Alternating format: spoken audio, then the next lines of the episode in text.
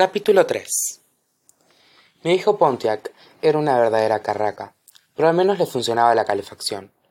Normalmente, aparqué en la parte de atrás de la cafetería, donde no me veía nadie. Libby me escribió, pero no encontré fuerzas para contestarle, de modo que me quedé mirando el móvil sin hacer nada. La pantalla estaba requebrajada. Mi plan de datos era prácticamente inexistente, de modo que no podía conectarme a Internet, pero al menos tenía mensajes ilimitados. Aparte de Libby, había una única persona en mi vida a quien valiera la pena mandar mensajes de texto. El mensaje que le escribí a Max fue corto y conciso. Quien tú sabes ha vuelto. No obtuve una respuesta inmediata. Los padres de Max eran incondicionales de pasar el rato libres de móviles, y se lo confiscaban a menudo.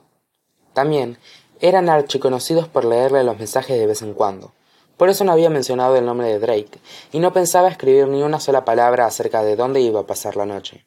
Ni la familia Liu, ni la trabajadora social que llevaba mi caso tenían necesidad alguna de saber que yo no estaba donde tenía que estar. Dejé el móvil y miré la mochila que había dejado en el asiento del copiloto. Sin embargo, decidí que los deberes que me quedaban por hacer podían esperar al día siguiente.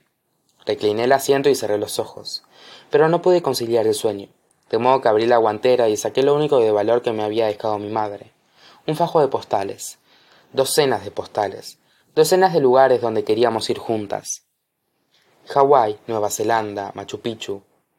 Observé fijamente cada una de las fotografías y empecé a imaginarme en cualquier lugar menos en el que estaba. Tokio, Bali, Grecia. No estaba segura de cuánto rato llevaba sumida mis pensamientos, cuando me sonó el móvil. Lo cogí y me recibió la respuesta de Max a mi mensaje sobre Drake. Ese hijo de fruta. Y luego, al cabo de un momento, ¿estás bien? Max se fue de la ciudad del verano antes de que empezáramos el instituto. En general, nos comunicábamos por escrito, y se negaba a escribir palabrotas, por si acaso sus padres le leían los mensajes. Así se acabó volviéndose muy creativa.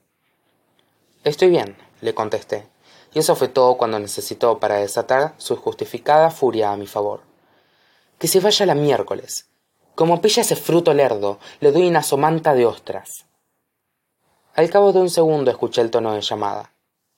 ¿De verdad estás bien? preguntó Max en cuanto descolgué. Volví la mirada hacia los postales que tenía en el regazo y noté que se me formaba un nudo en la garganta. Acabaría el instituto, solicitaría todas las becas que pudiera, conseguiría un graduado con muchas salidas que me permitiera trabajar a distancia y me proporcionara un buen sueldo, y daría la vuelta al mundo.